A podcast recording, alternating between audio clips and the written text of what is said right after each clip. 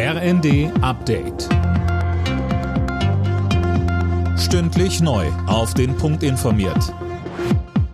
Ich bin André Glatzel. Guten Tag. Außenministerin Baerbock ist in der Ukraine eingetroffen. Am Morgen besuchte sie Butscha vor den Toren der Hauptstadt Kiews, die Stadt, die zum Synonym für mutmaßliche Gräueltaten der russischen Armee geworden ist. Die Einzelheiten von Sönke Röhling. Nach dem Abzug der russischen Armee waren in dem Ort mehr als 400 Leichen gefunden worden. Zivilisten, die von russischen Soldaten ermordet wurden und teils mit den Händen auf dem Rücken gefesselt waren.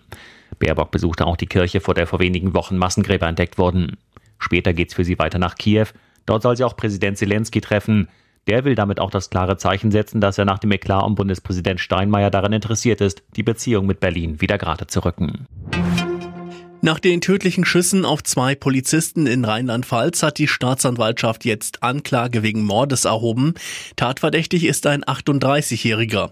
Er soll die Polizisten erschossen haben, um Wilderei zu vertuschen. In Deutschland gibt's immer mehr Fälle von politisch motivierter Kriminalität. Das zeigt ein Bericht, den Innenministerium und BKA heute vorgestellt haben. Im vergangenen Jahr wurden mehr als 55.000 solcher Straftaten erfasst, so viele wie noch nie.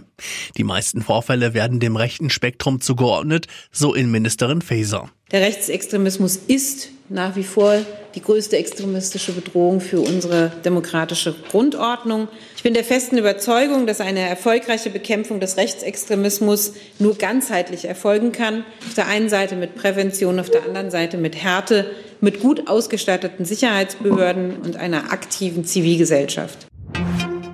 Auch das größte Musikspektakel der Welt, der ESC, wird vom Ukraine-Krieg überschattet. Auch wenn der ukrainische Beitrag in diesem Jahr nicht sehr eingängig ist, sind sich die Buchmacher sicher, dass die Ukraine gewinnt.